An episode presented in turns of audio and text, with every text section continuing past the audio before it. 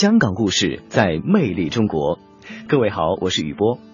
二零一六年十一月十二日是孙中山先生诞辰一百五十周年。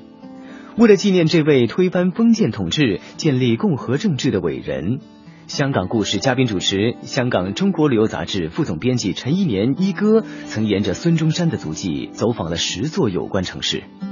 但是，让一哥感到历史脉络最清晰的还是香港。香港是孙中山革新思想的萌发之地，又是他进行辛亥革命前期革命活动的主要策源地。他在这里留下了许多历史遗迹和传奇故事。孙中山本来好好读着书啊，怎么会一定要做一个全职的革命者呢？一八九二年七月，孙中山以首届第一名的成绩在香港西医书院毕业。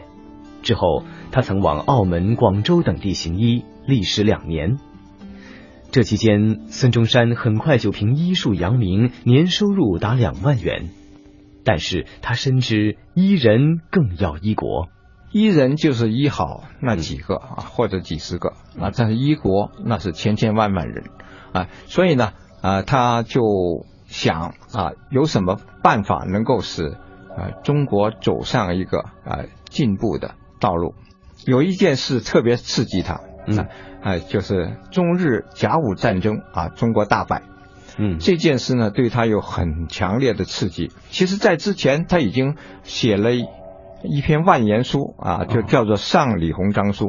上李鸿章他其实就是想把自己的抱负啊，能够影响到啊这个国家决策。当然，这是一个比较天真的想法啊。结果李鸿章没见他啊。不久之后呢，呃，甲午战争爆发，清朝大败，呃，北洋海军。全军覆没，很惨痛的教训啊！所以呢，他决心啊，就是也要奋而走上革命道路。嗯，啊，这是那他一个最直接的啊，就是立志要推翻清朝啊这样的一个一个奇迹。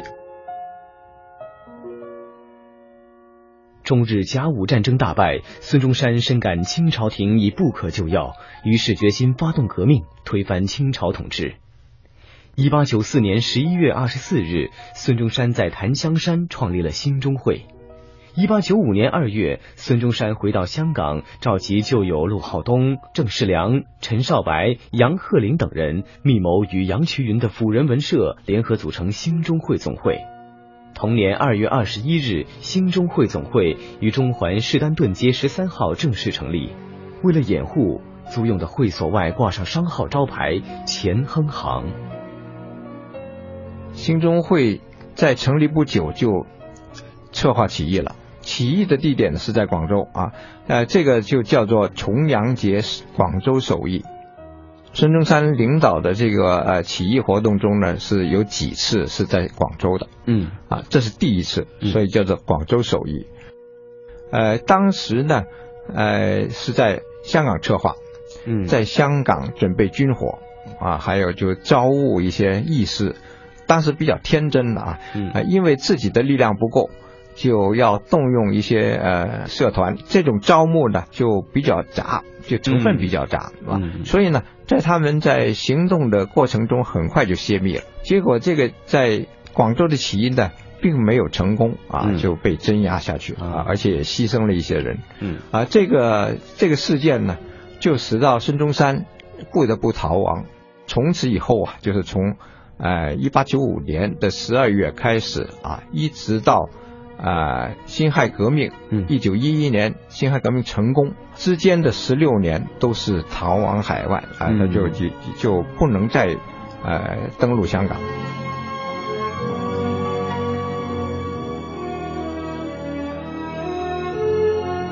一八九九年，孙中山决定重整被瓦解的香港革命大本营，继续策动革命起义。于是派陈少白回到香港。陈少白在中环租下了士丹利街二十四号，作为《中国日报》的报馆，并担任总编辑。一九零零年一月二十五日，《中国日报》正式出版，成为中国第一份以宣扬民主革命为宗旨的报纸。当时兴中会的办事处就设于报社的分楼，这里也成为策划庚子惠州起义的据点。呃，大家如果到中环的斯丹利街二十四号啊，这里有一座著名的食府，叫做陆羽茶室。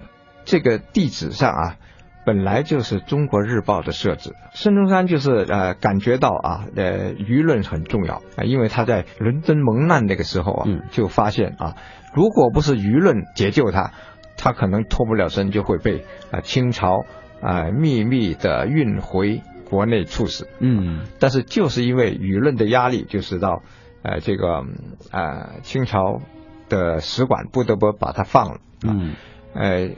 所以他很重视舆论，他决心呢就是要创造一个呃革命的喉舌报纸，叫《中国日报》。嗯啊，他就呃让他的战友啊李少白嗯当这个这个日报的总编辑社长啊。嗯。当时有很多据点的。嗯嗯。因为不断的搞了很多次的起义。嗯。啊，主要都是从香港运军火和呃呃这个聚集义士啊，并且在。逃出来就是失败以后啊，这些义士，呃，逃脱了，也是经过香港，然后就呃再分散到世界各地去，嗯啊，所以呢，香港是有很多的据点，只不过现在这些据点呢都已经面目全非，找不到了。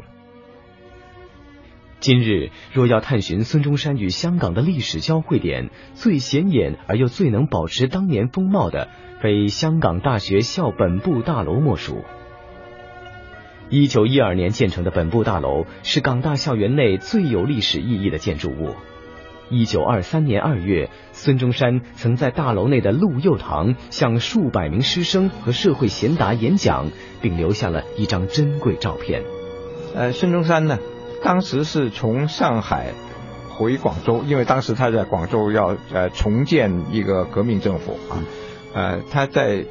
回广州是通过海路的啊，嗯，呃，就通常都要停靠香港啊，嗯，在香港他逗留几天啊，在二十号的时候呢，就应呃香港大学的邀请啊，就在香港大学进行了一次很有名的演讲，嗯，就是讲他的革命思想的形成啊，是源于香港啊，嗯，呃，这次讲话呢。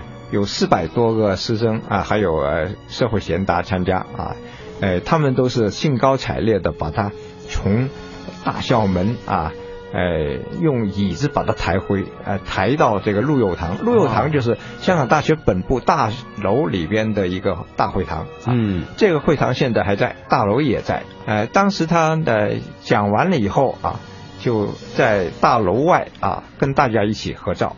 这张照片呢，成为一个很有历史意义的、很有名的一幅照片。这张照片成为中国近代史上的珍贵影像。由于港大演讲这一盛事，以及孙中山早年在香港大学的前身香港西医书院就学，香港大学就被列为孙中山史迹径的第一站。